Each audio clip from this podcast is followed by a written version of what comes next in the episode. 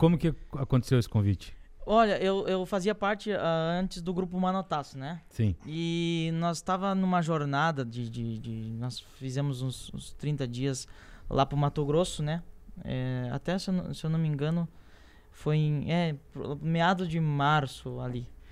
E aí uh, a gente estava lá e aí eu, eu, eu lembro até hoje, esse, esse, lance nunca vai, vai, vai se apagar da minha memória, em que até eu, eu tava num, numa grutinha no lugar que a gente parou. E aí eu recebi uma ligação do meu pai. E ele falou: Ó, oh, abre o WhatsApp que tem um recado para ti. E eu, nunca me fala assim, né? Eu falei. E eu olhei a foto de perfil assim, era o do Marquinhos. E eu, bah, falei, né? Eu tremi porque nunca tinha conversado com o Marquinhos.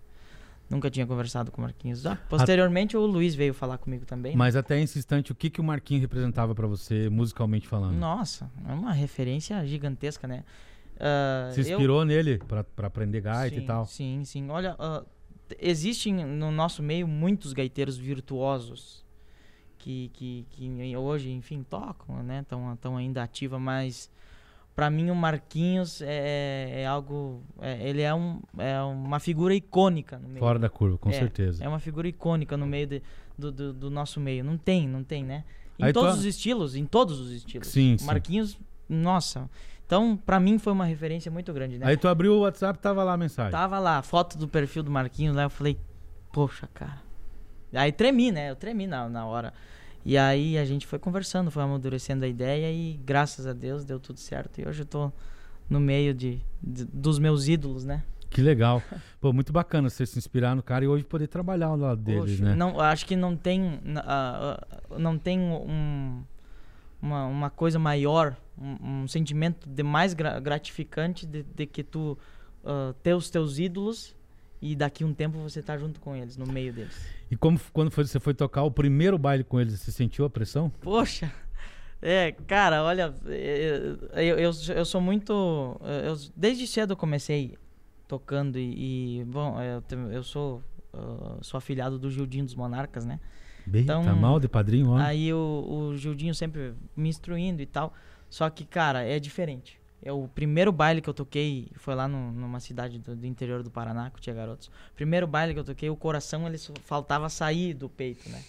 Porque tá louco, né, cara? Tá no, no meio de, de, de, de profissionais, de, de, ídolos da, da música, não, não, tem, não, não tem algo que dimensione isso. Que legal. Muito bacana ver essa renovação. É, é e é, é uma renovação que vem é, inspirada por algo que vocês construíram com muito suor, né, Luiz Cláudio? É, tu sabe que a questão do Gui, eu tinha visto já o trabalho dele, porque eu conheço muito bem, conheço o Marcelinho, conheço o pessoal lá do, do, do grupo. E eu tinha visto, tinha visto, mas olha que pior aí, cara. Cantando bem, cantando bonito, assim, né? E aí, mas passou, a gente até tinha um pessoal ali tocando com a gente e tal, foi indo. E daí vai daqui, vai dali, no dia a gente procurando, até o Marquinhos tinha marcado uma, uma um teste com um outro rapaz outro rapaz, não lembro de onde é, um guri muito bom também de gato, assim. E ele, nós sentados ali na, na frente do ônibus e conversando.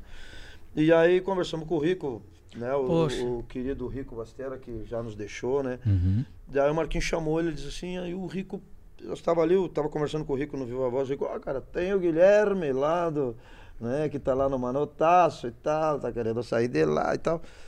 E aí, e aí, mas eu não, né, daí o Daí o Marquinhos chega e mostra assim, ó, oh, cara. Aí diz ele, ah, vamos ver esse Guilherme, vamos ver, né? De o cara.